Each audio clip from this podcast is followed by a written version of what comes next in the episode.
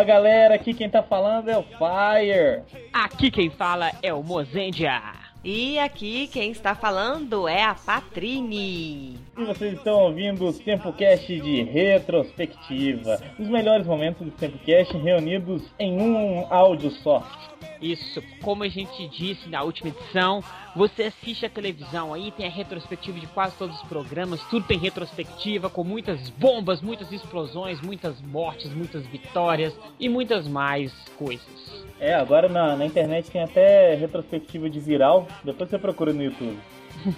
então, assim, na retrospectiva do Samplecast você vai ver os melhores momentos de todas as edições que nós tivemos do ano de 2011, com os temas mais fodas, as discussões mais interessantes e aqueles comentários, aquelas piadinhas ou as mancadas mais engraçadas. A gente vai ter vários momentos especiais. Nós demoramos um pouquinho para selecionar porque são muitos e são muito bons. É hora de vocês entrarem no túnel do tempo e lembrar o que aconteceu no Sempocast em 2011 e todas as confusões que a gente já aprontou e, por que não, até os momentos culturais que o Sempo proporcionou a todos. Tem coisas hilárias, coisas realmente interessantes e momentos inclusive emocionantes. Isso. A partir de agora, você fica com a nossa retrospectiva 2011. Aproveitem fã de Tokusatsu. Vocês veem muita diferença no fã do Tokusatsu especificamente pro fã de anime ou anime? Eu, sinceramente, muitos fãs de Tokusatsu primeiro já foram fãs de anime. Nem todo mundo é, viveu a época da manchete. Muitos vieram assim da época do, do Power Ranger mesmo. Eu sempre gostei de Tokusatsu, mas depois que eu comecei a mexer com anime, com eventos, eu, é aí que eu me tornei um fã ávido de, de Tokusatsu. Eu acho que é mais fácil você puxar pro lado do fã de Tokusatsu aquele cara que viveu na era manchete do que o novo. O novo ele tá acostumado com uma outra ideia de anime, de séries, então o cara olha com desdém a série de Tokusatsu. Tenho quase certeza que 80% dos fãs de Tokusatsu no Brasil são geração manchete. Eu acredito que sim. Tem pessoal que é fã da geração manchete, um pessoal mais novo que vê pela internet, basicamente assiste Kamen Rider e Super Sentai, o pessoal mais da minha geração que assistia na Record, no TV Tupi, o material mais antigo, e o fã de Ultra, que normalmente é só fã de Ultra, não, não gosta de outras coisas. Ah, eu gosto, eu sou fã de Ultra. E... É, é, é, minoria, né? É minoria. É. Geralmente fã de Ultra é uma coisa à parte. E muitos fãs né, de Sentai e Kamen Rider dizem que são fãs de Tokusatsu, mas eles ignoram ou desprezam completamente tudo que não seja Kamen Rider ou Sentai. Sentai. Uhum. Na verdade, não entenderam o que é Tokusatsu. Claro que pode ser aquele fã mais específico. Então, ou então, essa... o cara que se diz fã de Tokusatsu, se o herói não fala Henshin, se o herói não tem uma armadura, não é Tokusatsu. Uhum. Porque temos live action que são Tokusatsu, mas é. o cara não reconhece. Não, eu vejo muitas distorções. Às vezes eu vejo alguns fóruns e o pessoal tem gente que pensa, por exemplo, que aquela denominação Other Hero é uma franquia. e é só aqui que se fala isso. Other Hero são os outros, outros personagens. Como outros, né? Por que outros? É, é são as séries que não são franquia, né? Não, é séries que não é nem Ultra, nem Sentai, nem Rider. Aí chama Other Hero. É. Então não seja um alienado, seja um fã, mas um fã amplo. E não desdenhe aquilo que você não gosta. Não seja um alienado, seja como Nagado. Ah. ah. Vou cobrar, hein? vou cobrar royalty. Que beleza. Próxima camisa do Sempu. É, vamos fazer isso. Vamos com calma, galera. Não saem xingando a todos. E vocês que são viúvas do Black, bem. Arranja um marido novo. É de preto mesmo, viu? Como já foi dito, né, não se fechem para tudo. Aceitem as coisas, assim. Tudo que vem para você. Se for para falar mal, pelo menos veja conheça, né? Pra ter uma, uma base para você fazer sua crítica. É, cara, hoje você tá aí sentado, mas do nada, se você se abrir o suficiente, você tá aí pulando de bug jump, cara, virar seu esporte. então, é isso mesmo e crianças comam seus brócolis. Eu acho que a discussão é, é muito válida, eu acho que é um assunto que não tem fim. Eu acho que a gente falou basicamente dos pontos mais importantes. Eu acho que é um resumo de tudo isso. Eu acho que se você for fazer uma crítica para alguma coisa, assista, isso é o principal, primeiro. Segundo, depois que você assistir, reflita sobre o que você viu. Não saia com a, com a primeira impressão. Se você não conseguiu entender, dê uma segunda chance, assista de novo. E aí passa uma análise, uma crítica, ou xingue no Twitter fácil que você quiser, mas pelo menos com um pouco de, de, de base. Não adianta você sair xingando sem, sem você ter uma base sobre qualquer coisa. E os fanáticos, é, eu tenho só tristeza, porque ser fanático por qualquer coisa é, é muito ruim. Você adorar uma coisa é, é ótimo, mas desde que você não fique bitolado, né? Não dê oportunidade para outras coisas, o diferente entrar na vida, para que você faça é, novas amizades, de repente conquiste alguma coisa nova para você. Que, enfim, a arte faz isso com a gente. A arte ela acrescenta coisas, de uma forma lúdica, ela faz a gente aprender sobre diversas coisas. E Man já ensinava a gente no final dos desenhos animados. Quem lembra? Puxa, sem dúvida eu me meti numa encrenca hoje. E tudo começou porque eu não levei a sério uma coisa que eu não entendia. Quando se está crescendo é natural ser curioso, mas brincar com coisas que a gente não entende é muito perigoso. Coisas como eletricidade, pílulas, frutinhas do mato. Brincando com isso, você está procurando encrenca. Mexa somente com o que você sabe que é seguro e você estará dando um grande passo para evitar acidentes. Até mais tarde. Eu acho Coisa linda. que Guerreiros Tatuados de Beverly Hills é muito mais Tokusatsu do que Power Ranger. Denúncia. Por quê? Porque é uma série, entre aspas, original. Não é copiado ou utilizando cenas de Sentais ou séries japonesas e regravado. Lá é tudo original. Não quer dizer que seja bom, mas. Boa nota aí, boa nota aí. Não quer dizer que seja bom. né? Mas eu acho que é mais original do que Power Rangers, então eu considero mais Tokusatsu, de certa forma, do que os Power Rangers.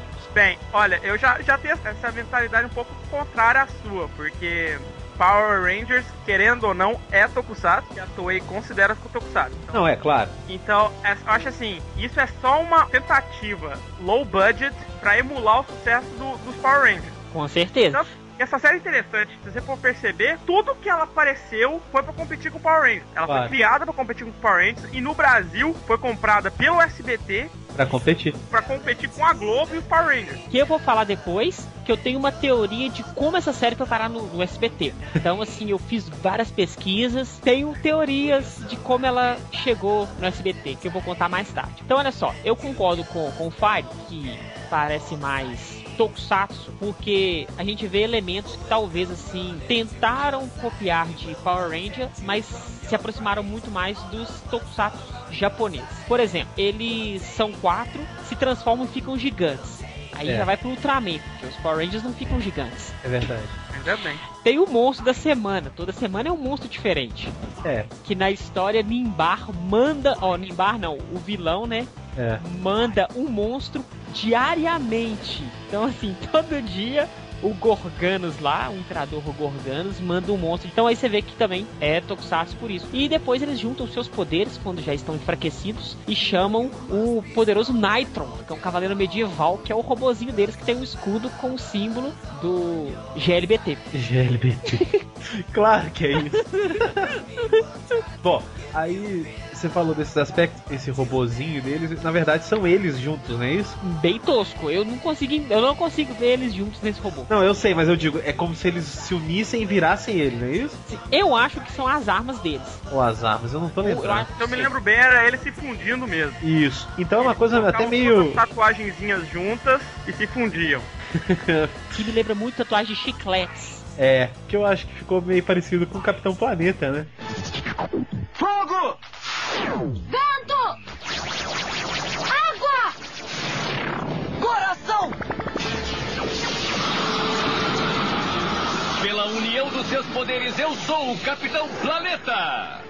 Vai, planeta! Ah, não, velho. Compara isso não. Cara, é sério, juntava os poderes e aparecia o bonitão lá. Capitão Planeta é tipo mil vezes, infinitamente, bilhões de vezes melhor que, que esse nome grande que eu não tô afim de pronunciar.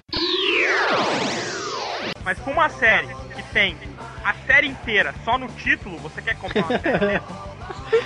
Não, o resumo da série inteira só no título. Quando você termina de falar o, no- o título da série, você já acabou o episódio. É, e você já sabe o que vai acontecer na série inteira. Totalmente, né? São adolescentes que lutam contra aliens de Beverly Hills Tatuado. com tatuagem. Olha aí. que pegam roupas de carnaval. Ou então daquelas É. meninas que de nadador não é de dança. De aeróbica dos anos 80. É, cara, aquilo ali é a cara da, da década de 80, mais 90 ali pra cima. Então, assiste o videoclipe do Pump of the Jam. Isso, cara, era isso. Jam. Você vai ver a mesma roupa. The jam, pump it up while your feet are stumping. And the jam is pumping. Look ahead, the crowd is jumping. Pump it up a little get the party going on the dance floor. See, cause that's where the party's at, and you find out if you do that. Ow, a place to stay. Get your booty on the floor tonight. Make my day. É igualzinho. O, o mais engraçado não é só isso, é que os monstros são mandados sempre pro mesmo lugar, pra atacar o mesmo lugar. Claro. Que não tem nada, é vazio. Claro, é só uma ameaça. Olha, nós vamos destruir aqui. Se você É. não abrir seu olho, o próximo lugar é a Terra, hein? Fica de olho aí, rapá. Gente, é uma graça. Eu acho que é mais ou menos. Olha, olha o blasfemando aqui. Eu acho que é mais ou menos igual Tron. Eles lutam num cenário virtual, sacou?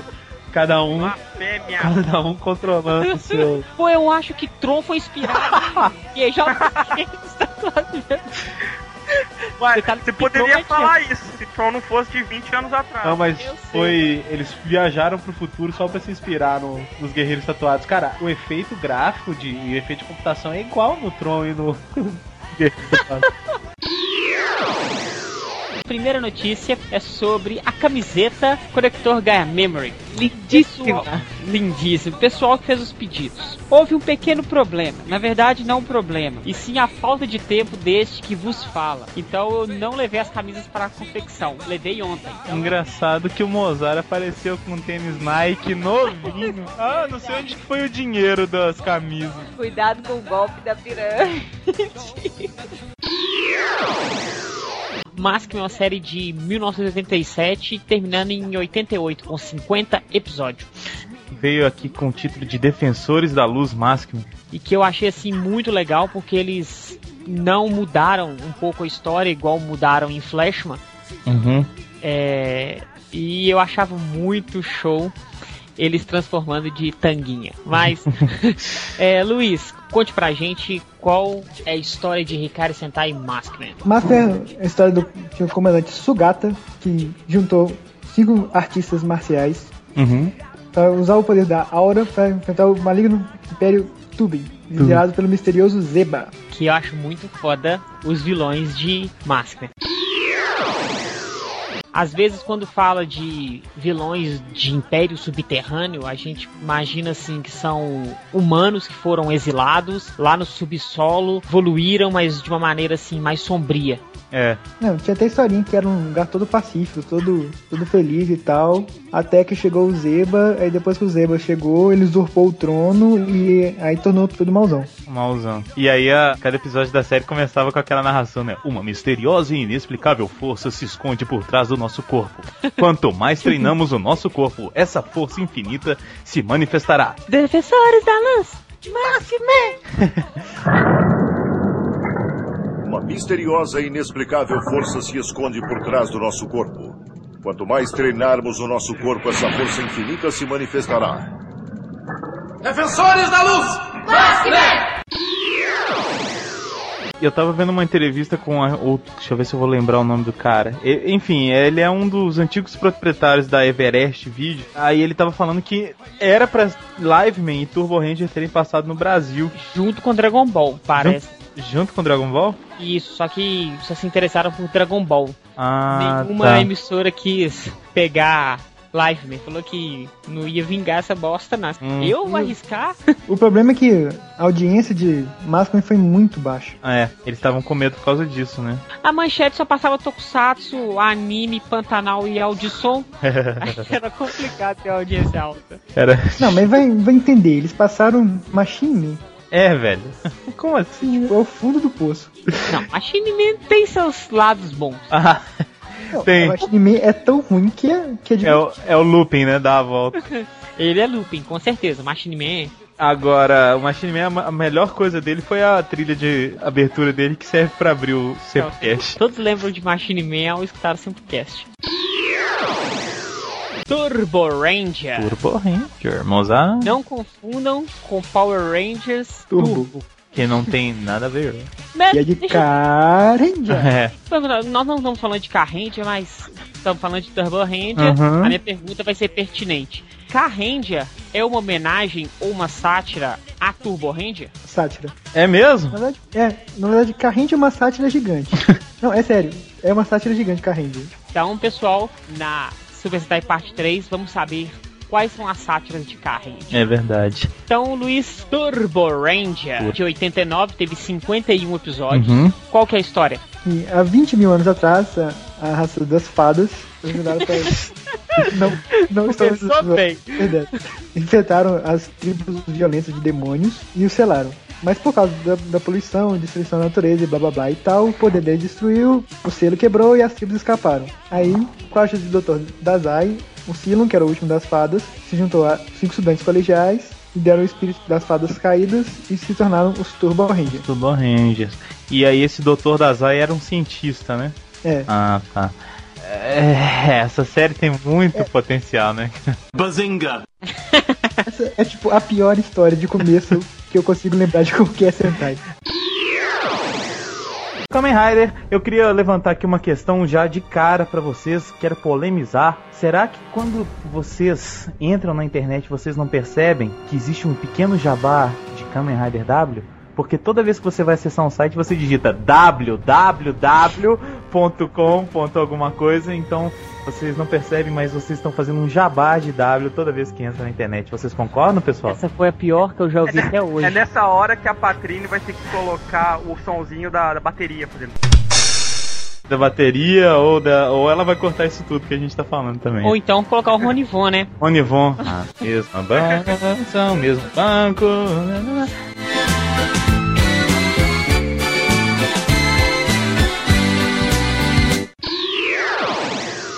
Eu achei o prólogo do filme muito legal, porque já te deixa maluco de cara, né? Aquele helicóptero, daqui a pouco aparece um cara que a gente nunca viu na série com uma roupa de Kamen Rider, que até agora só o W e o Axel eram Kamen Riders, não tinha aparecido mais ninguém usando o cinto, né, e tudo tinha mais. sim, tinha o Skull. Ah, o Skull, né? o Skull.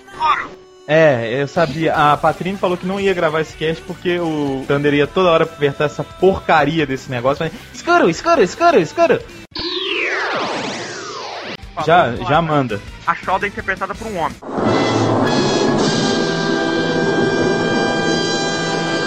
O quê? Que isso? Mas por É, quê? É um, é um homem que faz o. que faz o. que veste a roupa da, da Shroud. Você tá brincando com a gente. É, só que E- a voz é de mulher, claro. A voz é um- uma Porra. dubladora. Então todos vocês falaram que a Shoulder é gatinha? Toma! Toma, vocês acharam homens gatinhos. É. Tá vendo? O, e e já nessa veia, é o mesmo cara que faz a Tabu do Opan.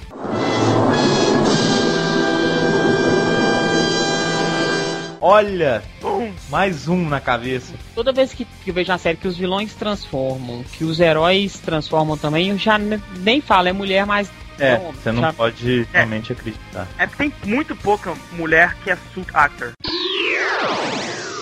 Eu acho que o melhor anti-herói que eu já vi na história do Tokusatsu podem brigar, chorar, que o melhor anti-herói de todos é o Lúcifer. Ah, Sabia que você ia falar isso. O Lúcifer é o melhor anti-herói. Tanto que quando eu brincava quando eu era criança, eu queria ser o Lúcifer e minha mãe me batia. Eu fiquei de castigo. Eu fiquei uma semana de castigo porque eu falei com minha mãe que quando eu crescesse eu queria ser igual o Lúcifer. Então, assim, eu acho que todo mundo que assistiu Cybercops se identificava com o Lúcifer. Aquela primeira aparição dele, que ele arrasta o caixão e o Júpiter pergunta: Pra que é esse caixão? Para colocar seu corpo depois que eu te matar.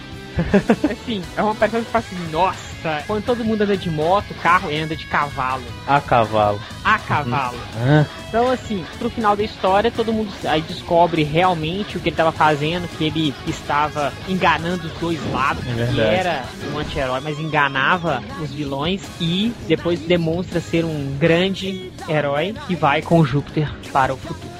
É, o Lúcifer, na verdade, ele foi inspirado naquele pistoleiro papaco, né? Que também, também carregava o caixão. Que levas nesse caixão? Um monte de bosta. E quem foi o cagão? Aposto que não foi o de sua mãe. Só que do cachorro do papaco não Tinha outras armas, outras armas. foi difícil é, escolher um anti-herói, assim, tem muitos bons, mas tem um que eu particularmente gosto muito, até porque é um personagem que fez juntar uma turma aqui, eu tenho muitos amigos, em virtude desse, desse anti-herói e tal, em virtude dessa série. Muita gente pode não lembrar ou, ou não conhecer, mas é o famigerado Peg Joy do Lion Man Laranja. Ah, ele realmente é um anti-herói. O cara manda ver, meu amigo. Primeira fala do cara é icônica. Ele chega assim, fudendo tudo, chamando Lion Man de gay. gay não, da dublagem. Tem que lembrar que isso deve ser dublagem. Provavelmente não, ele não falou que o Lion Man era viadinho. Deve não. ter falado que ele era afeminado. É, afeminado. Ele, ele, falou literalmente, ele chega assim, ah, mas o uhum. que, é que você tem contra mim? Aí ele, não, contra você não tenho nada, eu só não gosto desse seu jeitinho afeminado. ou, ou você acha que ficar chorando pelos cantos porque um homem se foi não é ser afeminado? isso, é, é muito bom, cara. A Patrinha acabou de chegar aqui de surpresa, ela vai sugerir um anti-herói aqui. Sugira um anti-herói. Eu não tenho Vai, vai, vai. Eu não sei, eu não sei, Gu. Não sei. Eu não sei o cabelo. Sou de volta? Top Gunder? Ele é anti-herói. Ele é anti-herói? Ele é anti-herói. Ah, então fica sugerido Cabeça de Bala, meu grande ídolo. tá bom. Vamos falar então do Cabeça de Bala, o anti-herói preferido da Patrícia. Que também é um anti-herói muito legal, né? O Top Gunner. Ou você vai falar mal também, Legionário? Não, não, não vou falar mal, não. Top Gunner é de metal, de metal é antes de 86. Então pode, né? Então pode. Eu entendi. Tem que ser qualquer série que tenha passado antes do Legionário nascer. Isso.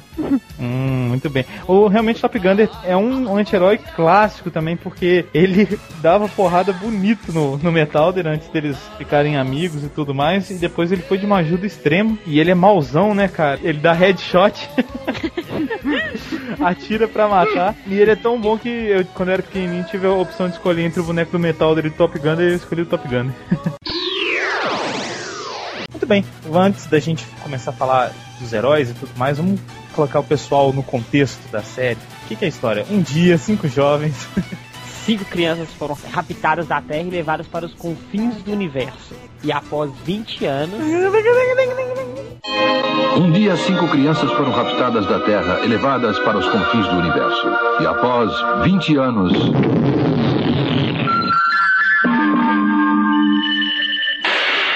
Comando Estelar! Flashman! Eu acho que esse é o slogan dos Sentais em geral e até do, dos Tokusatsu que passaram no Brasil eu acho que é o melhor slogan inicial que tem. É, assim, eu acho que ele junto com a apresentação do musculoso lá do Maskman são as, as, as, duas mais legais, assim, os slogans bem legais. Então eles têm a Star Laser, tem a Rolling Vulcan, que é, o, que é, que é o primeiro canhão bonito. Ela faz uma salada, né? Ela gira ali e aí mistura, é, mistura todos os raios na restart. Né? E pode usar separadamente, como umas bazucona. Isso lembra aquela famosa propaganda, né, Mozart, de brinquedo? Nossa, da, do menininho com o braço é, com o braço bombado. Temos que colocar no link aí, para quem não estudou o Super Sentai Parte 1, onde demos uma pincelada rápida em Flash, a gente cita esse grande, essa grande propaganda da Rolling Bull. É, a gente pensa por esse lado, assim, por ser uma outra cultura, por ser uma cultura que valoriza o trabalho, que realmente valoriza esse espírito de união, que a gente inclusive vê nos tokusatsu, que a gente acha que ah, é só para dar uma lição de moral. Não, né, não. É da cultura deles mesmo e a gente tá vendo aí e eu acho que é por isso que a gente que gosta de lá e que tá acompanhando tudo, a gente tem tanta esperança de que vai dar tudo certo, que eles vão conseguir realmente. A gente tem essa esperança vamos torcer por esse país que encanta a gente. Já tem. Bom, eu sou encantado pelo Japão, tem 24 anos. O meu pai tem 46 e minha mãe tem 60 e poucos. Então, assim, a minha, minha vida toda, a gente gostou do Japão e torceu pelo Japão e vocês devem, não devem ser diferente de mim e da gente aqui do site e do Miguel, né? É, a gente tem um carinho. se você tá assistindo Se você tá assistindo esse cast, é porque você já gosta do Exato. Japão, já gosta de cultura japonesa. Então, É, se você se deu o trabalho de escutar, quer dizer que você sente alguma coisa e você quer saber o que tá acontecendo com o Japão. Exatamente. Eu peço pra todo mundo mandar o pensamento, a oração, o que você, o que você acreditar, além da doação que também é muito importante, a ajuda. E se alguém animar, vamos, vamos embora pro Japão, vamos carregar Ó, coisa e, demorou, hein? e ajudar o pessoal de lá. E o Ranger e o Power Ranger Mighty Morphin foram os que mais se pareciam as histórias, né? Ah, mas também eles não tinham uma equipe de roteiristas É. que tinha conhecimento suficiente pra fazer uma coisa única e aproveitar ainda a gravação oriental. Então, tiver que manter mais ou menos a mesma coisa. Muitos rumores correm assim na, na internet e entre os fãs de Tokusatsu que dizem o seguinte, que eles mudaram o amarelo, que é o Manabu, É. o boi, para uma mulher, porque eles acharam que por ser a cor amarela, os meninos não aceitariam um homem como amarelo. Então colocaram a mulher. Procede? Não, na verdade não. Na verdade é que realmente uma mulher só no grupo fica pouco e a americana quer pegar essa fatia feminina do, do mercado. Tanto é que até hoje eles fazem isso. Você pode contar aí quantos amarelos viraram mulher no americano. A gente tem os Rangers aqui, né? Os primeiros, que são Gek, Ghost, Dan, Mei, Boy e Burai. É boy ou boi? Boi. Boi, Boi. né? Boi de Boi. Mu. É, que é o Manabu, né? Vamos começar por ele então. vai, começa por ele. Boi, que é o Manabu, o irmão do Jiraiya, do Torra. Ele cresceu e agora ele é um herói, 100% herói. Antigamente ele era um figurante. Ele ajudava o seu irmão. Ele ganhou uma armadura só no final de Jiraiya. Aí depois, como eles viram que em Jiraiya ele estava muito bom, vamos agora transformá-lo no Tiger Ranger. E ele continua com a mesma A cara. mesma cara, exatamente. E os animais são os mesmos, né? Tigre dente sabre. Não. Era legal que no, no Sentai, no Zio Ranger, quando ele, ele aparecia, quando ele transformava, tocava aquela música Boi, boi, boi. Boi da cara preta.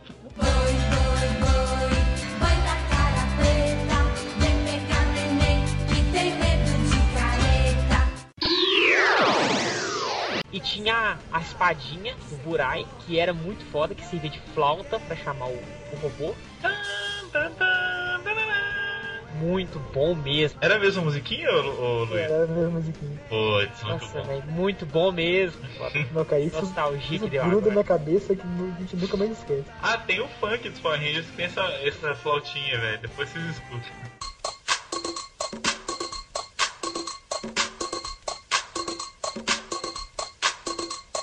Eu, eu vou gostar de derrotá-lo novamente. Incompetentes, devia acabar com vocês! Não servem pra nada! Não fala assim. Chame o, chame, chame o, chame o, chame o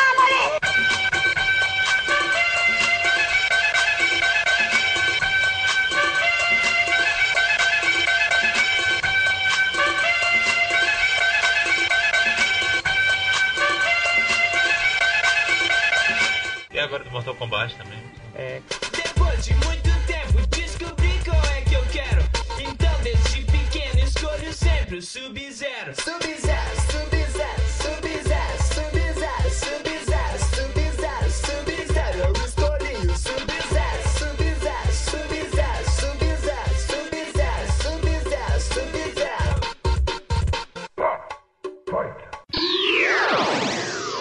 gente falando de herói, a gente vai muito além do, do que a gente tem em quadrinhos ou no- nos super-heróis da TV e de desenhos e tudo mais, né? Herói pode ser um cara que viu um gatinho que ia ser atropelado na rua e salvou o gatinho. O que diferencia dos super-heróis, não- eu não sei nem se é o superpoder, mas quem sabe talvez aquela, aquela conduta né, que eles têm de, sei lá, talvez um uniforme ou talvez ter uma habilidade especial, não precisa ser um superpoder, tipo um mutante ou o cara que veio de Krypton.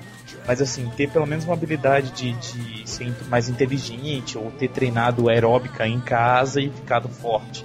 Acho que é isso que diferencia do, do herói, vamos dizer, comum. Por exemplo, os bombeiros são considerados heróis por muitas pessoas, mas eles não têm superpoderes e tudo mais, eles salvam as pessoas, né? É, a questão do super-herói é idealizado, né? É um- uma pessoa que vive num mundo, apesar de muitos dos super-heróis viverem em cidades reais, né? Los Angeles, Nova York, Sim. enfim, é, mas é, uma, é um, um mundo idealizado, é um mundo onde é, a gente não tem invasão alienígena a cada semana, onde o herói tem que defender a cidade. Então é uma, é uma idealização do princípio do herói, que é esse que é o cara que se abdica da sua liberdade individual, abdica do seu dia a dia, né, do seu, do seu cotidiano para ajudar, para lutar pelo bem maior. Né? A gente pode encarar o herói em todas as sociedades, o grande mito e o grande líder sempre é um herói, é sempre aquele que se eh, sacrifica, se martiriza às vezes em torno da causa que ele defende. Né? Quero agradecer então a presença do Wagner aí, que contribuiu bastante com esse, a vivência dele e que ele é nosso herói de Minas Gerais. Primeiro herói de verdade que eu conheci na minha vida. Agora tá sendo, né? É. Mas é isso, Wagner. Muito obrigado. Deixa uma, agora o espaço aberto para você, pra você falar uma mensagem para quem quer ser herói ou para quem gosta do seu trabalho.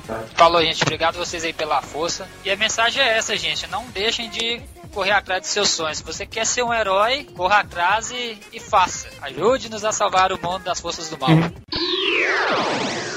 Eu espero que as pessoas encontrem inspiração em algum lugar para olhar para o próximo e tratar o próximo com compaixão e se preocupar para que as pessoas não só passem pela vida procurando consigo mesmas, mas olhando além de quatro paredes para ver como elas podem enriquecer a vida de outros. Você consegue falar algo em português ou não?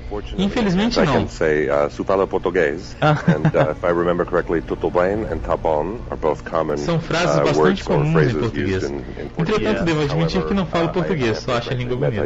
Speak the language. I just know that I think it's beautiful. O Sempocast do Dia dos Namorados está chegando. Dia dos namorados, dia dos namorados, assim. Dia dos namorados, nós dois abraçados a só. Tem alguns diretores que eles conhecem a história e conseguem fazer uma adaptação assim bem próxima, e tem outros que nem o Shambhala lá que joga tudo pro alto, fala assim: "Ê, vamos ver que merda que vai dar no final". Shambhala, que vocês dizem, é o cara que É o fez Shemali. Avatar, que fez o desenho da, da lenda de Aang lá e tudo mais, e é Shyamala. tá. Shyamala. Shemali. Shimeio. Os fãs sempre quiseram ver seus filmes no cinema. Uhum. O Hollywood, né? Nossa, Véi, tá dando. Que isso, velho? tá passando um carro aqui na rua com som uma altura, tocando funk. E da Kristen Titanic, roubou o laço da Mulher Maravilha, então foge, foge. Nossa, velho, parece que o carro parou aqui na porta. É o Megatron, velho, tocando axé. Tenta fechar a janela aí, velho. Tá fechada. Ô, tá tremendo a janela aqui, velho. Pera aí, deixa eu olhar lá na rua. Vai ver.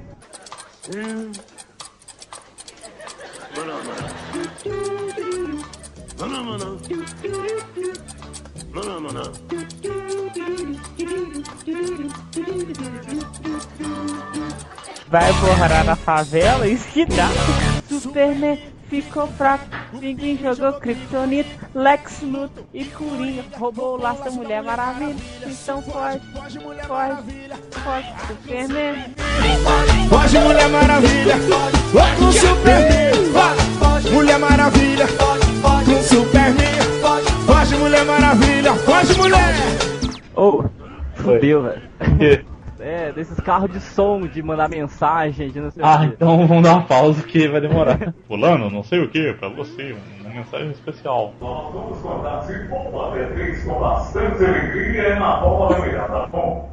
Vamos lá então. Dois, três, quatro, virando a bola e receba com muito amor e carinho. Seria do lado ficasse do lado esquerdo na bola, do lado direito, isso. A pergunta de você ficar em frente da bola, quer na bola, uma noite especial na vida da sua namorada. Pois eu tinha de você abrir o coração e fazer aquela linda declaração de amor que talvez você nunca tenha feito com a sua namorada. Ah, que isso, velho, não tô acreditando.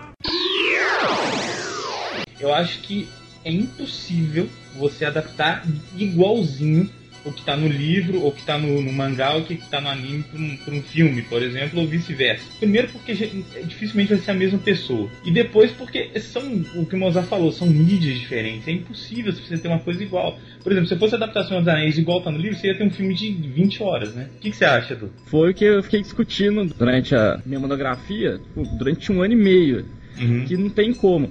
Tanto que até uma das principais coisas que eu cheguei à conclusão, e lendo assim, foi que esse termo mesmo que todo mundo usa, que é de, de adaptação, é um termo errado. Adaptação seria se continuasse, por exemplo, na mesma mídia. Em relação a livro para filme, quadrinhos para filme, seria mais certo que, o- que o autor ele tá fazendo uma tradução. Tem autor que chama até de transcriação, porque ele pega uma obra e cria outra obra em cima dela. A primeira cena de Gokage, na hora que você liga, a primeira coisa que você vê, você vê os 34 centais lutando juntos. Já fica maluco. E assim, e o legal é que eles juntam. Então assim, você vê Kakurendia e Harikendia, você vê Dairendia e Gekirendia. Então assim, a primeira cena de Gokage já é melhor que 90% do que tem por aí, porque ela é maravilhosa. Cara, é uma cena gigante, é um monte de gente batendo ao mesmo tempo. Então assim, já começou perfeito Gokage. O Gokage, ele- pra mim, ele tem um mérito não só das referências e das participações especiais, mas ele foi construído em cima de toda uma história que teve nesses 34 anos. Então, todos, todos os personagens, o vermelho, ele tem características de todos os vermelhos que já teve. O verde, e assim por fora, você, é, você vê cada personagem, ele, ele carrega experiências, ele carrega estilos que você reconhece em outros Super Sentais. Então, a gente pode traduzir como clichê. Ele carrega o estilo, o clichê daquele estilo de personagem, daquela cor.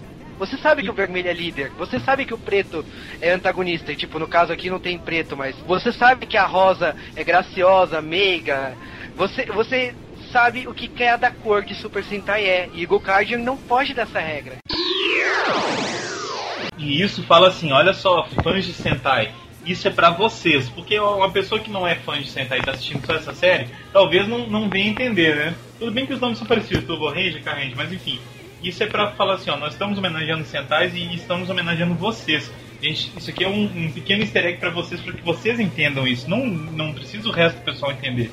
Então, não, essa coragem de, de homenagear o pessoal, mesmo que algumas outras pessoas não entendam, possam perder a piada, isso é muito legal. Eles estão realmente preocupados com, com os fãs, com o pessoal que seguiu por 34 anos é, a franquia. Muito legal. Mas eu acho assim, o Guy, como é um grande fã de Super Sentai, ele sabe tudo, os clichês e tal, ele faz a apresentação do Gokaiger como se fosse um Super Sentai normal, sem É. pensar. Não, Então, ele é um quando- clichê ambulante. Ele é um clichê ambulante. Ele é um fanboy. Ele é um fanboy. Eu ri demais da primeira apresentação dele, que ele fala dele mesmo usando as cinco cores. Na hora que ele fala, e minhas bochechas soldadinhas. E ele doido pra transformar o episódio todo e não consegue, né? Só no final. Ele realmente tem uma, uma leve tendência. Mas não é ele não, cara, o Verde também. São dois membros aí que, ó. Não, o verde, ele é um. Ele é um desenho animado. O Guy, eu não, não põe minha mão no fogo por ele. Eu queria saber de vocês, cada um assim, uma, uma definição rapidinha de dorama geral, assim, bem rapidinho. Se, alguém te perguntar na rua o que é dorama, pum, é isso. Novela. Série japonesa. Sério?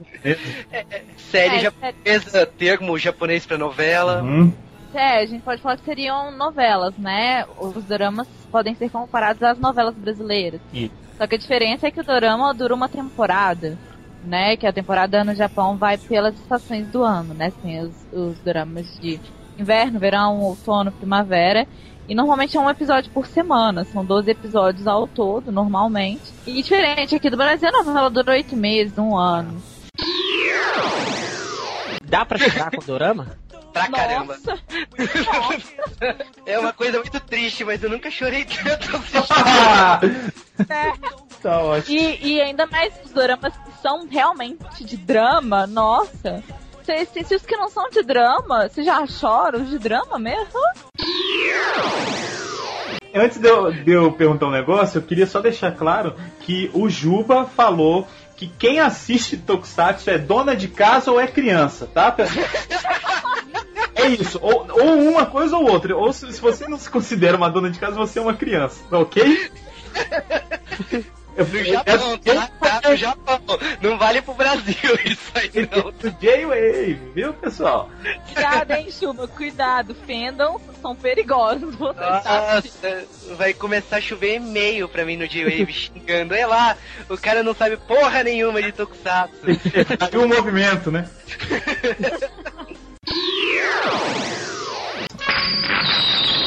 Planeta a Terra, cidade Tóquio. Como todas as metrópoles, Tóquio se acha hoje em desvantagem na sua luta contra o maior inimigo do homem, a poluição. E apesar dos esforços das autoridades de todo o mundo, pode acontecer um dia que a terra, o ar e as águas venham a se tornar letais para toda e qualquer forma de vida. Quem poderá intervir? Spectreman! Vamos lá, Tóquio, né? A gente tá em Tóquio. E eu acho que, assim como os Estados Unidos é o alvo americano que representa o mundo, Tóquio representa o mundo no Oriente, né? É, eu já falei isso em outros É verdade. podcasts, que todas as desgraças do Japão acontecem em Tóquio, assim como todas as desgraças dos Estados Unidos acontecem ou em Nova York ou em Los em Angeles. outra cidade. Los Angeles. Los Angeles, Isso. Então são as duas metrópoles de desgraça nos Estados Unidos. No Brasil é o Rio de Janeiro, né? e no Japão é Tóquio. Cara, eu nunca vi uma ilha ter tanto problema. Cara, essa ilha deve, ser um- deve ter um alvo gigante, assim.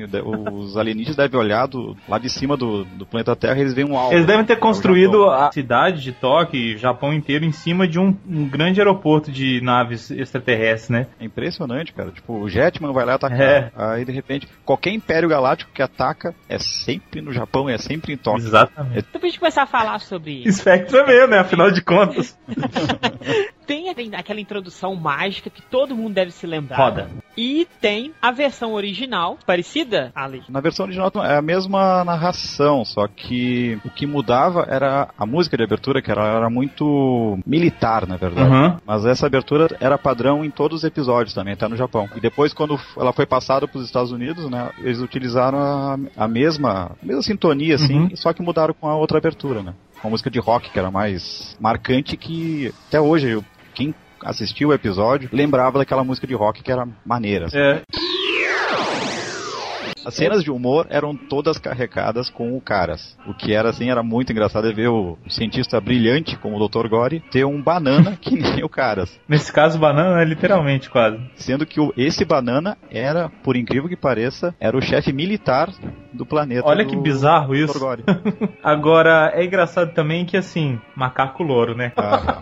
Isso E me lembra- mímico, né? Isso me lembra Pit Bitoca. Pit Bitoca. E, e mímico, muito mímico. Muito. Não, cara, era rei ali. Apesar que quando dava o close, era bom ver que ele era mímico, É. porque era assustador aquela boca dura se mexendo.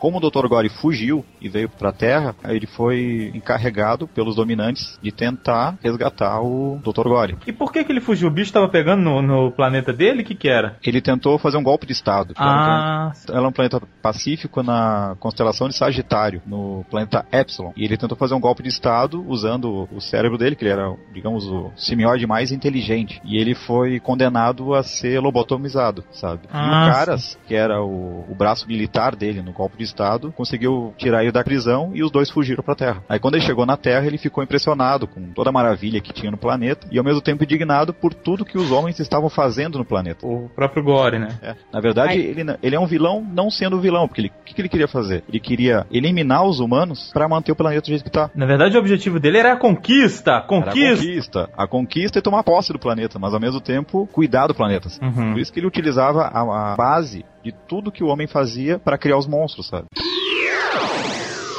O que é o RPG? Ou seja, é um jogo de interpretação ou é um jogo de mais de tabuleiro e eu preciso da- do que o tabuleiro vai me dizer pra eu poder continuar as ações no jogo ou não? Acho que a melhor maneira de explicar o RPG é justamente começando do mais básico, que é o tabuleiro mesmo. Porque foi Uhum. assim que ele começou. O RPG começou no tabuleiro. Então, como eu sempre joguei, eu sempre adorei RPG, sempre fui fascinado, especialmente antigamente quando era mais moleque, eu estudei muito sobre isso. Inclusive tive com os caras que foram os criadores do primeiro RPG, esses encontros que tem, um que teve em São Paulo em especial, já tem alguns anos e tal. E o o RPG surgiu de uma maneira muito simples. Os caras estavam jogando um jogo de tabuleiro de guerra e eles estavam jogando um exército contra o outro. E aí, de repente, decidiram que iam resolver a disputa eh, jogando um general contra o outro. Assim, uma, uma luta individual. E aí eles fizeram a ficha de um general, ou dois reis no caso, né? E lutaram eles ali, esses dois reis. Então, desenvolveram a ficha não do exército, mas de um personagem. E essa foi a primeira ficha de personagem. Depois a coisa foi migrando, né? Individualmente, assim, também pra tabuleiro, mas pra você jogar com um personagem através de catacumbas e mapas que estavam eh, mostrando ali aquela região. Você entrava num quarto, numa sala enfrentava o dragão. E aí, naturalmente, com o tempo, eles foram contando inimigos que, de repente, eles não queriam mais só lutar e tentaram começar a representar, como se fosse um teatro. E aí, aos pouquinhos, a coisa foi migrando e de um jogo de tabuleiro até se tornar um jogo de RPG, que você interpreta o personagem. Então, o cara começou a. Eu tenho aqui um personagem que é um mago, então, como é que eu vou interpretar ele? Como é que eu vou falar como ele? Naturalmente na brincadeira. Vou falar como o mago falaria. E a coisa começou a virar um jogo de interpretação, não só de regras, sabe? Foi se moldando, assim, né? É, foi totalmente orgânica a parada. Se você vê assim, né? Não foi de uma hora pra outra, né? E já existia o mestre desde essa época ou foi depois? É, o mestre surgiu no jogo de RPG, o antecessor ao D&D, o primeiro D&D que foi o Chainmail, né? Uhum. Que também era um jogo de guerra, também começou, mas aí a figura do mestre surgiu como se fosse um diretor, o cara que controlava, fazia o mapa, ele, ele desenhava o mapa e ele fazia uh, os inimigos, os monstros, como se fosse uma banca de um jogo de poker, entende? Entendi. Uma coisa por aí. E aí depois esse cara foi interpretando todos aqueles personagens que é, não estavam jogando, né? E aí a coisa foi assim. Pelo menos foi isso que o próprio criador do D&D, um dos criadores, me falou assim. E eu achei maneiro, assim. É uma coisa que eu vou passar pra sempre, porque é o que ele tinha me dito, né? Então acredito que seja uma fonte segura, né? Nossa, muito. Mais É. seguro que isso não fica. Pode ter inventado, pode ter mentido lá, mas... Mas, pô, aí é. Não tem como saber. Eu, quando eu joguei, quem foi meu mestre foi o Mozart mesmo.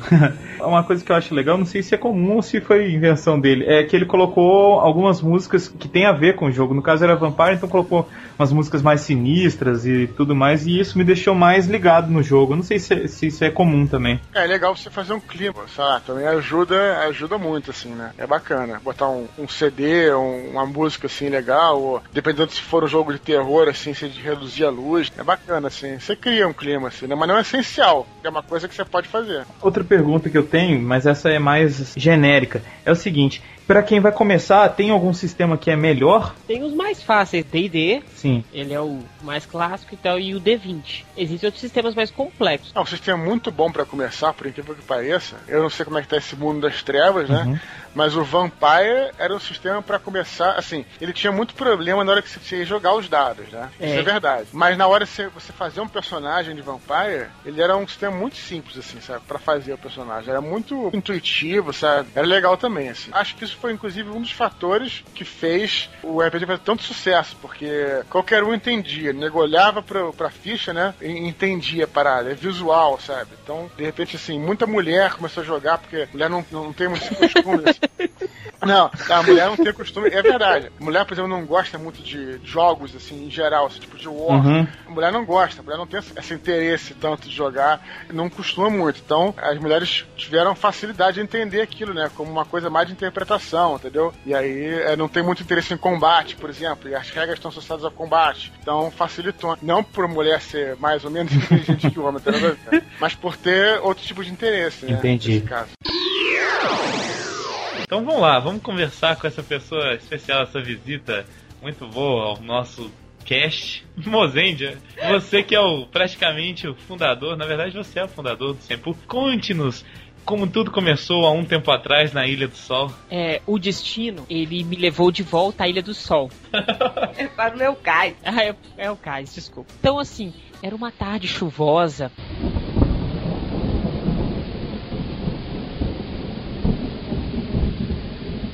Os ânimos estavam exaltados e relâmpagos caíam dos céus. Até que um desses relâmpagos atingiu a mente brilhante de um jovem garoto que não veio se tornar o Flash.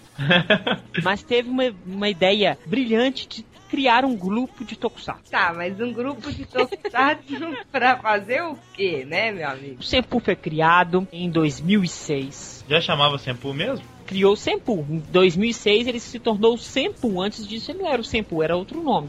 Ah, entendi. Então nem conta. É. Então o Senpu foi criado para ser um grupo. Na época, os grupos eles eram o auge aqui em Belo Horizonte. A grande Então, roça.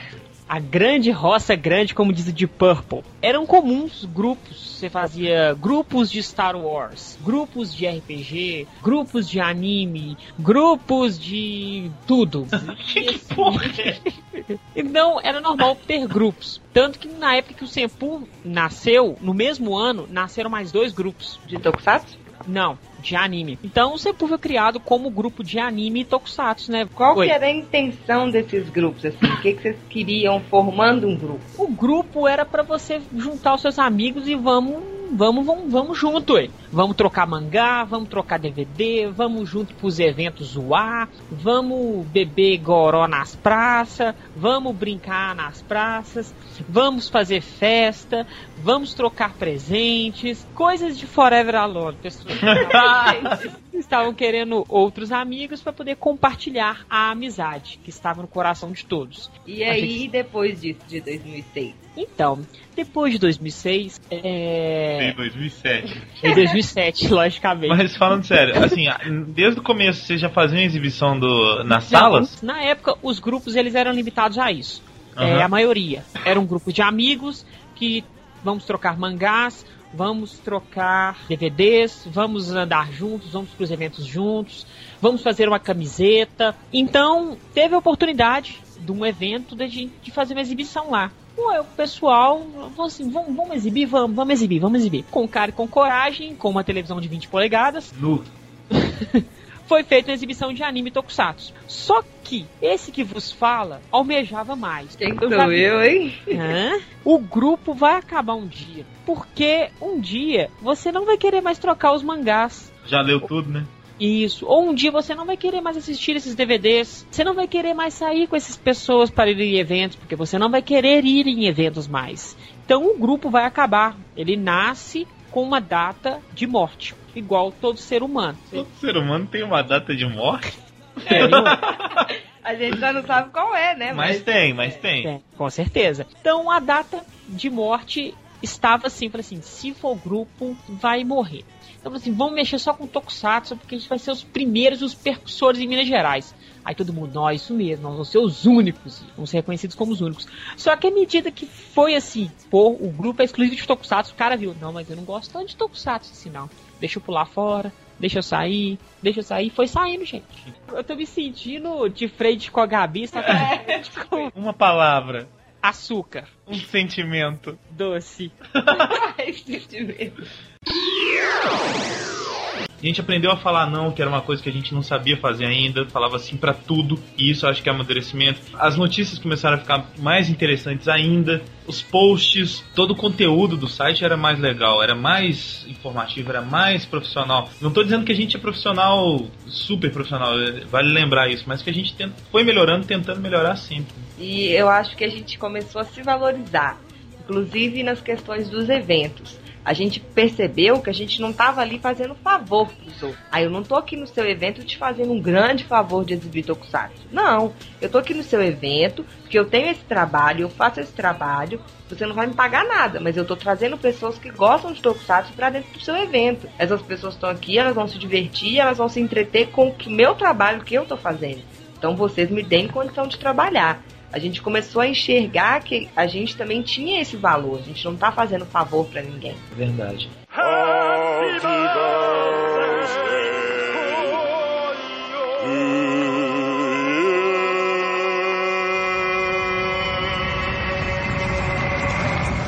esse pequeno grupo que é o Sempo acabou virando uma grande família digital, né? Porque a gente nessa, nessa história de Sempocast, de gravar com o pessoal, de, do site ir crescendo, a gente foi fazendo amigos no, no Brasil todo e até fora dele, né? Um abraço pro Thumb. e esses amigos vieram a ser colaboradores ou no Sempocast ou no site. E isso foi muito bacana. Tempo Tokusatsu Clube orgulhosamente apresenta o Oscar do Tokusatsu 2011. A maior festa do Tokusatsu de todos os tempos. E, para apresentar a edição deste ano, nós temos uma participação super especial. Com vocês, Nordan, da Gaijin Sentai.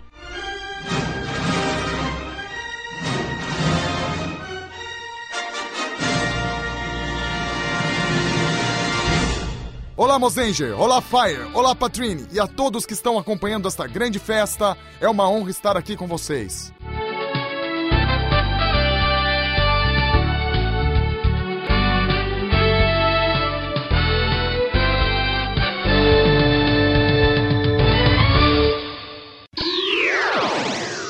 As tramas dos filmes do gênero tokusatsu muitas vezes não faziam conexão com as histórias das séries. Entretanto, cada vez mais série e filme se interligam. As mudanças já são tão grandes que o Senpu até exibiu um filme Super Sentai em 3D. Para quem pensa que Tokusatsu é só velharia, os novos filmes estão aí para provar que não é bem assim. É claro, algumas produções falham de vez em quando, mas essa premiação é para escolher a melhor delas. E para anunciar o vencedor da categoria de melhor filme, Alexandre Landucci. A categoria de melhor filme sempre é a mais esperada e também a mais disputada. Os indicados deste ano mostram grande variedade, grandes talentos e muita pancadaria. Os indicados ao Oscar do Tokusatsu 2011 são Kamen Rider W Forever, A to Z, The Gaia Memories of Fate. Kamen Rider vs Kamen Rider WOS e W, featuring School, Movie War Core. Kamen Rider W Returns, Axel. E Ultraman Zero, The Revenge of Belial. E o vencedor é Kamen Rider W Forever A to Z The Gaia Memories of Fate.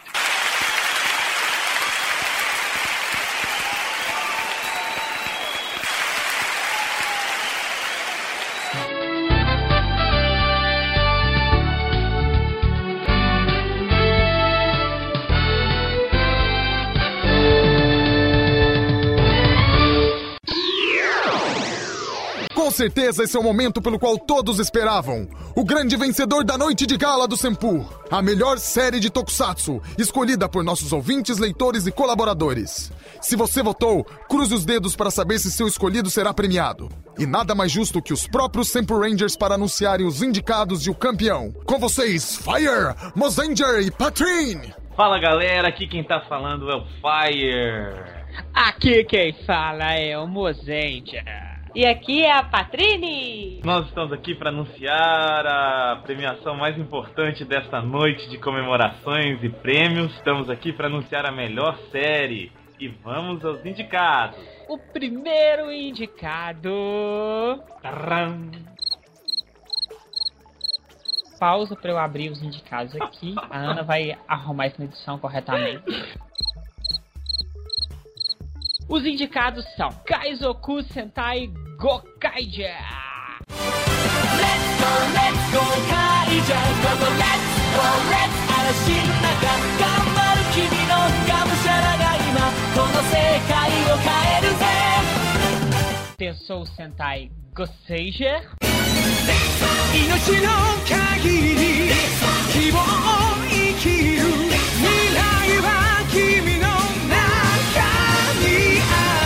Kamen Rider W, que recebeu meu voto e que a Ana vai abrir o envelope aí. E o nome do W vai estar aí no envelope, eu tenho certeza.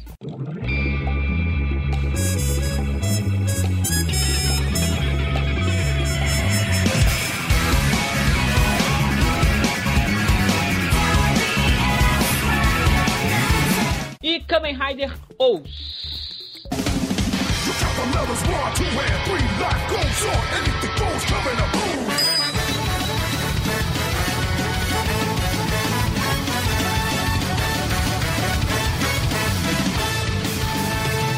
Então vamos ver. Quem é o grande vencedor dessa noite? Patrine! O vencedor é. Gokaide! 宇宙最大のお宝を求めて宇宙の大海原を旅する5人の海賊ゴーカイジャー今こそ君もゴーカイジャーと共に冒険の旅に出発するのだ Nossa, eu que achei que era W. A gente achando que era o W. Eu achei que era o Black. Eu achei que era do Black. Mas foi bom, foi bom. Gokaiger foi meu segundo voto. Então, parabéns a todos que votaram e a todas as séries vencedoras. É, no final do ano, nós vamos até o Japão entregar os prêmios. Isso mesmo, nas mãos dos próprios heróis. Isso aí. Valeu, gente. Tchau, beijo. Beijo. Fire, Mosenger, Patrini e todos que nos acompanharam nesta grande festa. Foi muito bom estar aqui com vocês. Até a próxima.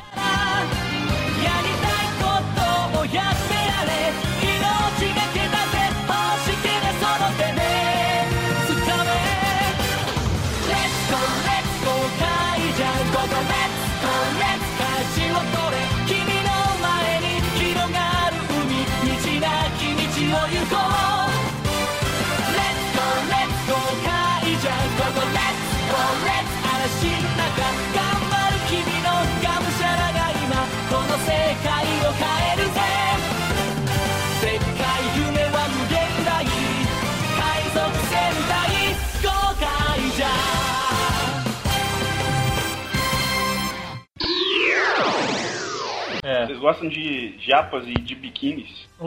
Não, que isso? Imagina, a gente não tá nem aqui reunido pra isso, né? Dá, dá uma sacada nessa aqui, velho. Xvideos. Xvideos. Puta merda. Olha onde é que esse cast, velho. E deve ter de vírus pulando nesse computador agora. Viu como do céu voando aqui, velho. Que que é isso? É normal? Foda que a gente não vai poder colocar nenhum link dessa porra. Não tem como. Pô, aí não, né, velho? Um comentário de mulher velha. Todos vocês aqui, com certeza, já devem ter assistido alguma produção cinematográfica da nossa querida Emanuele. Pode Nossa, lá cara. vem, lá vem. Live Vocês- action, é válido. ah. Vocês já viram ela hoje? Cara, eu não quero nem Ela é uma respeitável senhora de 70 anos. Então, assim, uma respeitável senhora de 70 anos. Então, Tá elogiando ela, né, velho? Tá uma bucha, velho. então é assim, a- parece com a minha avó. Para com isso, moça. assim, vamos ficar nas garotas. Tá, tá, Manoel, deixa eu velho. falar uma aqui, velho. Assisti aquilo doido pra ver alguma coisa, não via nada. Naquela época o pessoal tinha que usar bastante a imaginação, viu? Um episódio da Patrina que tinha um, um cara lá, ela acaba ajudando um, um rapaz, e esse rapaz tinha por hábito pegar o dedinho e enfiar no bumbum dela. Que isso? Ui, delícia! É, Sério isso? sério. Inclusive no final, ela piedosa permite que ele faça isso aí por pela última vez. Olha que Você tá beleza. me zoando. Sério, cara. Sério. Ah, beleza, enfia o dedo no meu rabo aqui. Eu, eu, eu tenho um fetiche por. E- Ai, ai, Percebam, cara. percebam o sotaque europeu do Mozart pra falar fucking. Fish fuck? Ai, então quer dizer que a Fazine curtia um dedinho na bunda. O Olha, cara, o cara fazia aquele. desenhava aquele alvozinho assim na- e mandava o dedo, velho. é sério mesmo que você tá zoando, né? Sério, sério. E ela. Ela não zangava com ele não, cara. Eu gostava. É um, é um dos episódios toscos, né? A Patrina era cheia dessas tosqueiras. E esse, esse cara era um. Ele, toda vez que ele via ela, ele. Cara todo doidão. Enfiava o dedo, mandava o dedo. Eu não assistir esse episódio, senão eu vou pedir pra Patrícia editora mudar o nome dela. Ou não, né, cara? Não, ou não. Hoje em dia, com a modernidade, as crianças não foram como nós, que seus pais chamavam assim, vai tomar banho, tá na hora, já escureceu, e você queria brincar mais. Seja no terreiro da sua casa, seja com seus amigos na- nas ruas, você cansava, você brincava e você suava, você sujava e depois de tomar banho estava cansado, assistia alguma coisa na TV ou então continuava brincando no seu quarto e depois dormia. Hoje as crianças querem perder o máximo do tempo possível jogando videogame ou nas redes sociais ou então indo pra boate e tudo mais. Porque parece meio idiota, mas eu brinquei até os meus 16 anos. Até os meus 16 anos eu brincava. E Olha, olha, se, se é pra você não se sentir mal, Mozart, até hoje, cara, eu com 26 anos, e hoje às vezes eu vai com a turma de amigos, vamos brincar de pega-pega, de esconde-esconde, entendeu? Ou até juntar na casa dos amigos, jogar um jogo de tabuleiro, então isso aí é.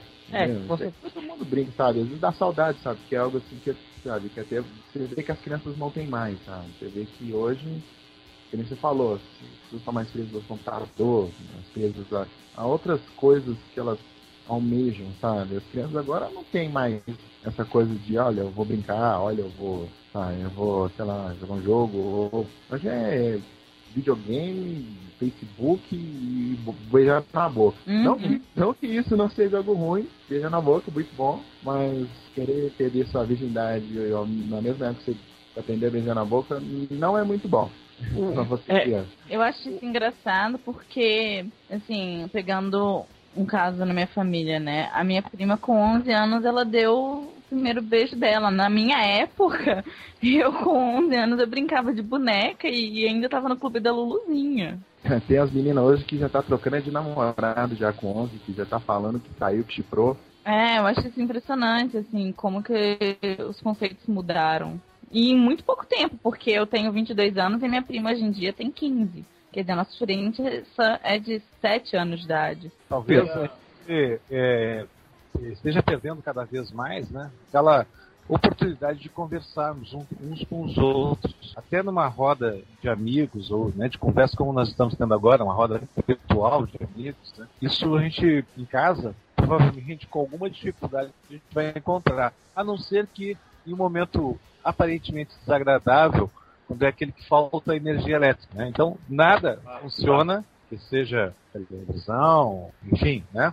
E nós temos oportunidades, lembre-se vocês quando eram crianças também, quando acontecia isso, a gente tinha tempo de brincar com o pai, com a mãe, de conversar, de bater um papo, tocar um violão, sei lá, alguma coisa desse tipo, mas que os eletrônicos, os elétricos, enfim, eles saíam de cena e ficavam em cena as pessoas. né? Então, isso cada vez mais a gente está perdendo. Quando, quando acabava a luz aqui de casa, eu ficava muito feliz, porque na hora ia acender uma vela e aí vinha as brincadeiras com as sombras.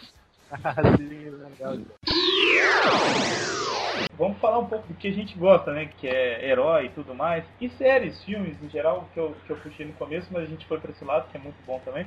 Mas eu queria saber, fora isso de ser mais esporádico, eu acho que era muito mais romântico. Não no sentido de, de romance, de beijo mais, vocês entenderam. No sentido romântico assim, era um herói bonito, galante, não sei o que. Tinha aquela coisa de, inclusive isso, do próprio herói ser uma pessoa mais velha. Vocês podem ver no, no, no Tokusatsu como os Tokusatsu agora foram, ah, os heróis foram ficando mais jovens, os personagens. E antigamente eles eram pessoas mais velhas, a gente admirava uma pessoa mais velha e tudo mais. Mas eu acho que além disso, a história era mais romântica. Por exemplo, os Changeman tinha tinha muito disso, né? De ser uma história de uma conquista do espaço e as pessoas tinham que lutar para a Terra ficar bem e tudo mais.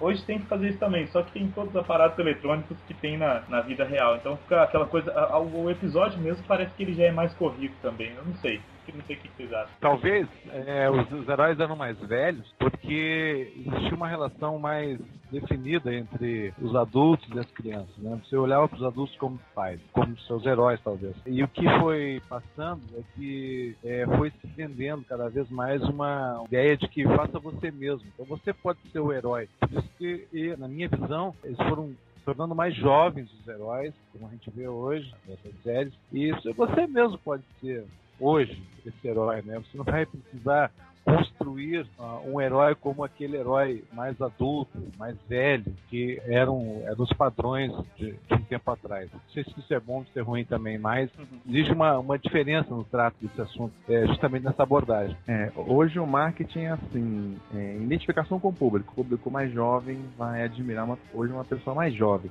Por exemplo, se você fizesse um reboot, um remake, sei lá, do MacGyver, ele seria com o Justin Bieber resolvendo tudo com danças e cantorias. É, então, a- as crianças hoje, tipo assim, é, e aí é verdade, sabe? As crianças hoje não, não respeitam mais os mais velhos. Isso aí é verdade. Isso aí, desde a nossa época mesmo, a gente não respeitava já muito, não. Entendeu? A criança não vai olhar pra pessoa mais velha e vai falar, não, que legal, ele faz isso, isso, isso. Só A criança vai olhar, nossa, que velho tosco, sabe? Nem era pra ele fazer isso. Hoje tem que ser o mais jovem, bonito, com franjinha. Infelizmente foi pra esse lado. Uma coisa que eu sempre vi nessa época, acaba que a gente vai para um assunto de ícone, de herói, mas acaba voltando para a discussão anterior, É que é que me- meu pai sempre disse que os pais deles, meus avós, não precisavam falar nada. Só de olhar, ele já sabia que quando chegasse em casa ele ia apanhar, ou que ia ficar de, castigo. Aí passou a geração, a minha geração, o meu pai falava. Ele falava apenas uma vez, porque se falasse de novo eu ia apanhar. Hoje em dia, a criança grita com o pai. Uhum, faz E eu, ve- eu vejo isso nitidamente em quase todos os lugares que eu vou. Não vou citar porque fica muito constrangedor, mas eu já vi em diversas famílias. Parece que os filhos mandam nos pais. E a tendência é piorar. Não, eu acho que é tão isso que a gente vê mais constantemente aquelas coisas, né, que, que numa, numa- numa primeira vez impressionou, nas outras não, não tanto. É caso de filhos matando os pais, né? Uhum. É por isso que eu falei que, que eu acho que o, o Forze, depois do final do, do Oz, vai mudar muita coisa. Não vou nem falar de Forze, mas é por, por causa disso. Do W pro Oz, a gente sentiu uma coisa assim, uma, uma entrega de tocha, como você falou, uma coisa muito tranquila, assim, muito. Parecia que a gente tava começando um, um novo capítulo de uma mesma série. Sim. Né? E, e por isso que eu tô falando, eu não senti essa, essa continuação tão etérea no, gastou, Gastei uma continuação tão etérea assim no, do Os pro Foz. Mas isso é outro caso, depois nós vamos discutir. Mas assim, realmente tá- tava todo mundo muito triste, assim, quase todo mundo, porque W tava acabando. E aí veio o Os que a gente foi, ah, vamos assistir porque a gente tá, já tá carente de, do W. Mas não vai ser a mesma coisa. E, tipo, pra mim foi, igual você falou, teve uma, uma- uma- deu uma mornada boa aí no meio, mas saciou aquela, aquela vontade de continuar vendo o W que eu tava. É, teve muitos episódios forçados. Isso é fato. Teve muito mais episódios forçados do que no W. E, então, assim, ficou uma lenga-lenga numa história. Olha, agora o, o Enki vai sair do Xingo. Não, tudo vai, tudo tá levando a crer que isso. Aí ele vai, aí ele atinge o corpo dele de volta. Aí arruma uma outra historinha que ele não pode ficar, que ele precisa do corpo ainda e volta pro corpo. Ou seja, é uma coisa forçada, te força a acreditar naquela teoria sem graça. Várias coisas como essa ficaram forçadas, igual quando ele ganhou a forma é, roxa, a forma do tiranossauro, a Putotira.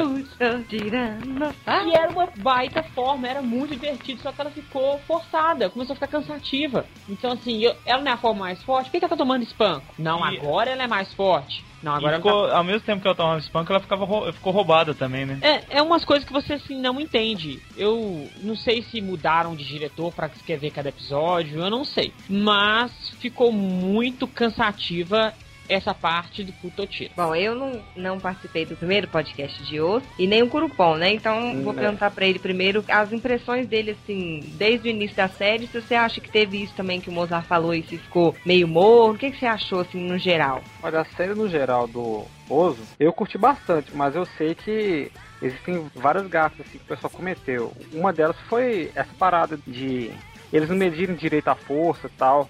O Puto Tirano, ele na hora que, que ele chega, ele parece ser muito roubado, assim, mas é, algumas partes na série deixam um pouco a desejar. Outra, outra coisa que eu tipo reparei também, parece que é, os produtores das séries assim, eles deixaram vários ganchos assim durante a série e alguns deles eles nem usaram. Tipo, Exatamente. é, eu esqueci o nome, aquela atendente da loja lá, que ela aparecia com a irmã do doutor. E tipo, eles começaram a dar importância, depois eles pararam do nada de falar É, sobre isso. De- deram uma ênfase muito grande na irmã do Dr. Mack e depois, subitamente, eles sumiram com a irmã do Dr. Mack. Eu não sei se era só pra explicar aquele bonequinho, porque no final serviu só pra isso, né? Só pra explicar por que que ele andava com aquele boneco lá no, no ombro. E, mas- eu- e é algo que eu- é um ponto negativo da série. Eu Eu comentei também não isso- gostei, não. Eu comentei isso com o Luiz e é um ponto extremamente negativo. Porque aquele boneco não é engraçado. Ai, nossa, é ridículo aquele boneco. E o tempo todo era piada com aquele boneco. Não, se o Dr. Mack existisse sem aquele boneco, fosse só o cara sério, sem nenhuma carga de comédia, ele seria o vilão. Todo mundo olharia pro Dr. Mack e falaria assim: esse cara é foda. Mas aquele boneco não teve piada, eu não ri com aquele boneco, eu achava extremamente idiota. O episódio que ele tá lutando com o Wade, que ele já tá quase completo em grid, começa a lutar com o Wade, que ele vai pra matar o Wade, só que o boneco dele cai na água. Aí ele desiste de lutar. Então é Eu idiota. acho, eu acho que é uma ideia mal explorada, né? Porque assim, aquele boneco, ele é até bem sinistro. Se alguns momentos da série ele pegasse o boneco, não deixasse no braço, mas pegasse o boneco e aí mostrasse que porque o boneco tem aquela cara muito mórbida, e aí nessa, nessas horas que ele pegasse o boneco, ele tivesse, tivesse uns flashes de memória de um passado muito ruim, aí eu acho que seria legal. Agora, igual ele ficou esse tempo todo, eles usaram mal a ideia e, e uma coisa que era pra ficar tenebrosa ficou um pouco ridícula. Eu, eu não sei se vocês, ou se você ouvinte, notou isso, mas quando eu vi o boneco pela primeira vez, eu achei que seria um gravador, que ali ele tava depositando tudo que todo mundo falava e gravava todo o áudio, todo o vídeo. E depois o Dr. Mack usaria isso de alguma maneira. Eu Ia pensei, fazer mais sentido, né? é, mas não. É simplesmente um boneco idiota do passado. De cara, a maior de todas que eu acho que vai ser desse podcast: Robocop contra Giban. Ah, Olha, não tem como. Não é assim levando pro lado do Tokusatsu, mas o Giban, ele surgiu depois do Robocop, então toda a tecnologia do Robocop foi modificada para que o Giban Eita. estivesse vivo maquinalmente lutando. E sem contar que o Giban nasceu a partir de uma lágrima. Ou seja, ele é imortal. Se chover, ele vai ficar imortal. Calma aí, calma aí. Qual que é a regra de se você nascer de uma lágrima, você é imortal? É, não, e que regra é É que, tipo assim, Quando chove, cai lágrima, né? É, tipo assim, ah, chorou, sabe? Não, então os emos tenho são imortais. Não, os emos são a bateria do Giban, né, cara? Ah, que legal. Mas olha só, eu acho que o Giban ganha do Robocop, porque o Ro- Robocop baixa um tiro na boca e morreu. É. Mas tem uma coisa, o Giban, o Giban ele não mata, né? Nem o Não, Robocop. o monstro. Não?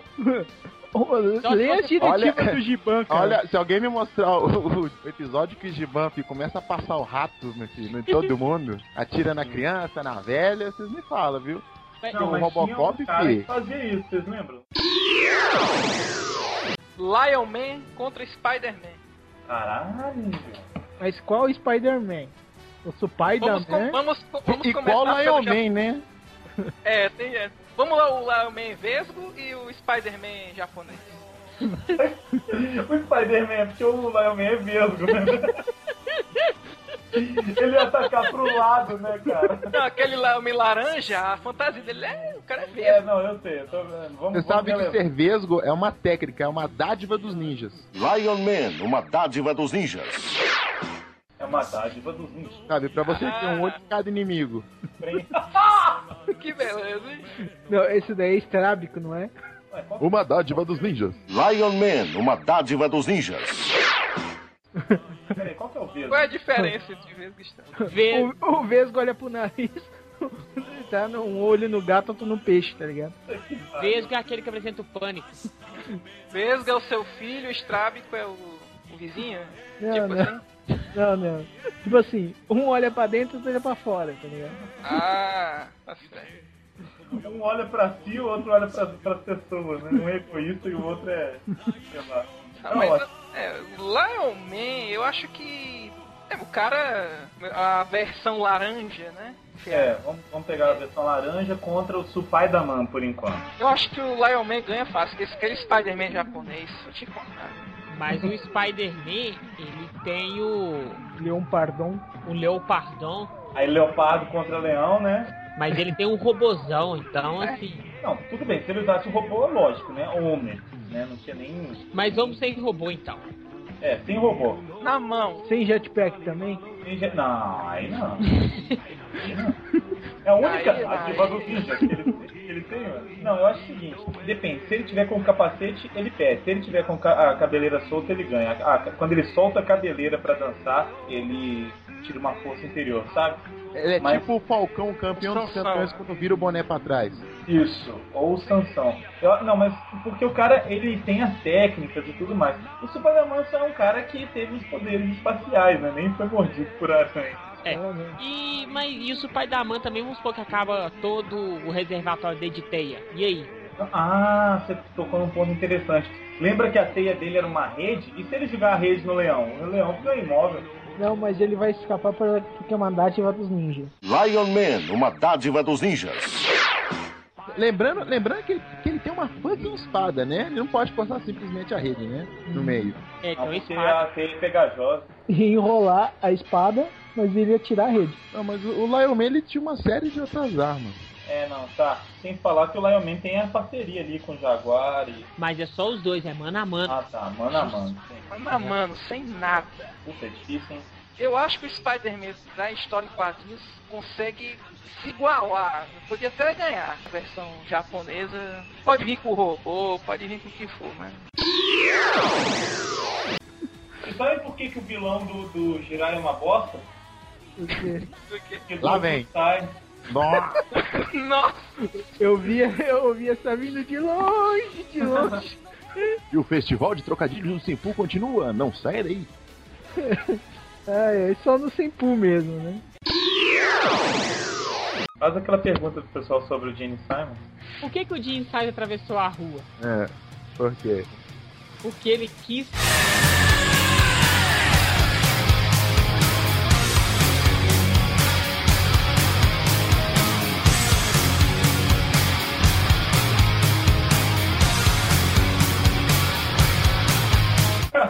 Meu senhor amado.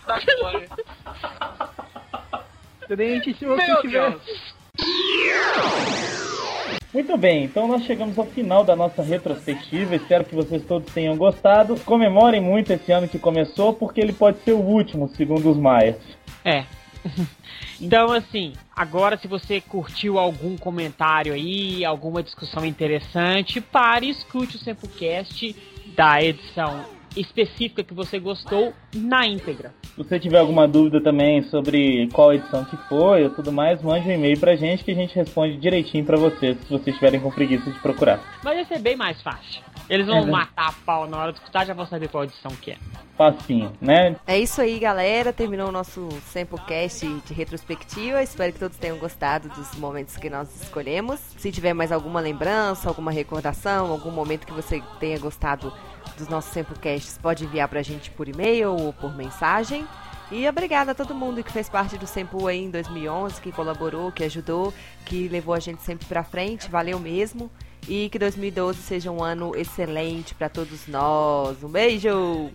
Então, gente, um feliz ano novo e vamos ao próximo Sempocast. Sempre está com tudo aqui, ó. Sei, galera, 2012 sempre bombando. Valeu!